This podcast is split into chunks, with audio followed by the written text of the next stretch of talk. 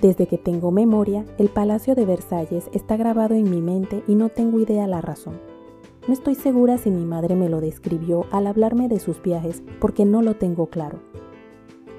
Lo que sí tengo claro es que soñaba con estar en ese salón, aunque fuera a verlo un momento.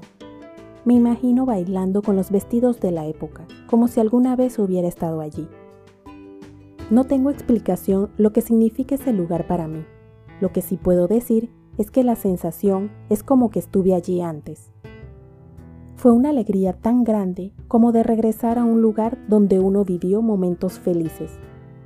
Si alguna vez les ha sucedido que sienten que ya han estado en un lugar o vivido algo parecido, pues a eso me refiero. Es muy fuerte la emoción, que tan solo en este momento de recordarlo me llena de felicidad. En el colegio, mi profesor de historia mencionó el Palacio de Versalles en una clase y mi imaginación voló. Me imaginé tantos detalles que nadie me va a creer que yo sabía antes que lo dijeran que estaba en el Salón de los Espejos sin conocerlo. Estás en Mo Tutti, tu podcast. Si te gusta, te agradezco le des me gusta, comentes y te suscribas a Mo Tutti en tu plataforma de podcast favorita para adecuar los temas y saber la plataforma que prefieres. Pues por cosas de la vida tuve la oportunidad de mi vida de ir casi no voy por mi orgullo de que yo quería ir por mis propios medios. Pero como ya les he dicho, era más fuerte que yo la necesidad de estar en el Palacio de Versalles. El día anterior yo estaba como una niña cuando la emoción la embarga y no puede ni dormir. Bueno, así pasé la noche anterior, con la ansiedad de lograr ir por fin a ese lugar. Llegó el día de conocerlo y tuvimos que caminar para tomar el tren, que nos llevaría a este mágico lugar un lugar con mucha historia, emociones en cada uno de sus rincones. Para mí fue eterno ese viaje en tren hasta el palacio, por eso no puedo ni decirles el tiempo que demoró. Al llegar fui feliz. Entramos y nos dieron los audífonos para poder escuchar la guía del lugar. Por suerte había guía en idioma español, aunque realmente casi no le presté atención. En mi mente estaba grabar mentalmente cada detalle del lugar. Sí, escuché la guía, pero al llegar al salón de los espejos grité. Sí, qué pena, pero la emoción fue tan grande que parecía niña de tres años emocionada. Solamente podía decir, este es el salón de los espejos una y otra vez antes que lo dijera la guía.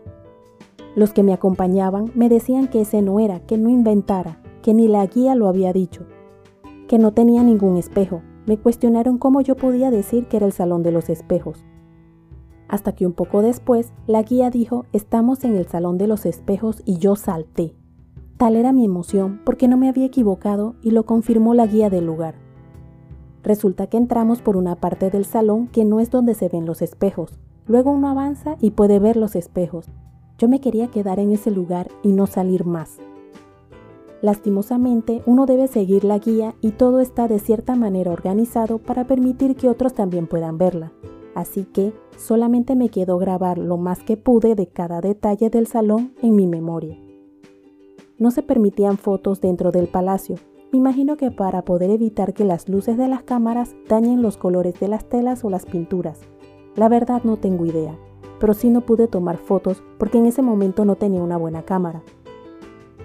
Para ese momento no existía la tecnología actual, que permite tomar buenas fotos sin necesidad de la luz de la cámara, a pesar de eso no tengo queja, porque cumplí uno de mis sueños, de estar en ese lugar, aunque fuera de paso. Ver la luz del sol entrar por sus hermosos e inmensos ventanales, reflejándose en los espejos, es una experiencia para todos los sentidos. Puedes creer que ese día estaba nublado, pero salió el sol mientras estuve en el salón de los espejos. Luego, al salir al jardín, se volvió a nublar. Parecía como magia o destino. El jardín es inmenso, que para recorrerlo pasaba un transporte que daba la vuelta por el lugar. Las personas con las que fui no quisieron recorrer el lugar y tampoco nos daba mucho tiempo, así que no tuve la oportunidad, pero lo poco que vi, a pesar de ser invierno, fue majestuoso. Tristemente, las fuentes estaban en mantenimiento y no pude verlas en todo su esplendor.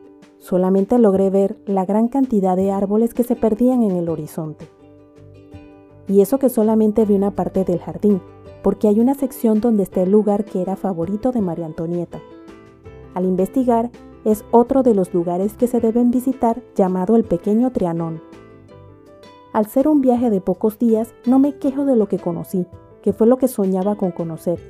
Ya quedará para una próxima ocasión, que espero se dé, para poder conocer otros lugares que me quedaron pendientes.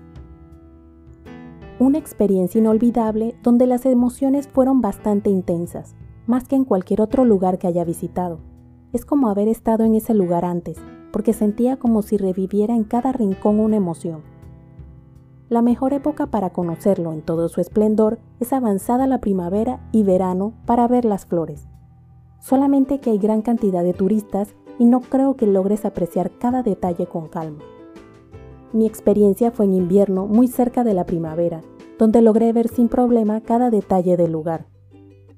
Claro que el lugar no estaba vacío, pero muy tolerable que no tuve problema para conocer el lugar. A pesar de eso, qué lío tomarse fotos, porque siempre salía alguien, ya sea en el fondo o al lado. No esperes lograr fotos que solamente salgas tú, porque te quedarás como yo sin muchas fotos del lugar. Mi mejor consejo, toma las fotos sin importar quién salga en la misma, porque es mejor tener algo que nada. En ese momento no tenía cámara digital, así que debía cuidar mis fotos para no quedarme sin rollos. Y en eso de cuidarlas, perdí la oportunidad de tomar más fotos del lugar. Por lo menos me quedé el recuerdo en alta definición en mi mente de cada detalle del lugar. Un lugar para visitar que, créeme que te va a encantar y no te vas a arrepentir no solamente es ir a los lugares modernos, porque las sensaciones y emociones que puedes llegar a sentir si te das la oportunidad son mágicas. Es un lugar que transmite todo lo que se vivió en sus años de esplendor. Anímate a visitarlo si vas a París y déjate llevar por lo que se siente en el lugar.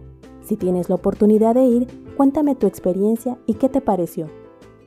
Si te gustó, te agradezco te suscribas a mi podcast Mode Duty en la plataforma de tu preferencia indica que te gusta y deja tus comentarios dentro de la cordialidad para poder adecuar los temas y saber la plataforma que prefieres. Puedes seguirme en mi blog moututi.com, en Instagram, Twitter y Facebook como arroba y en mi canal de YouTube Moututi.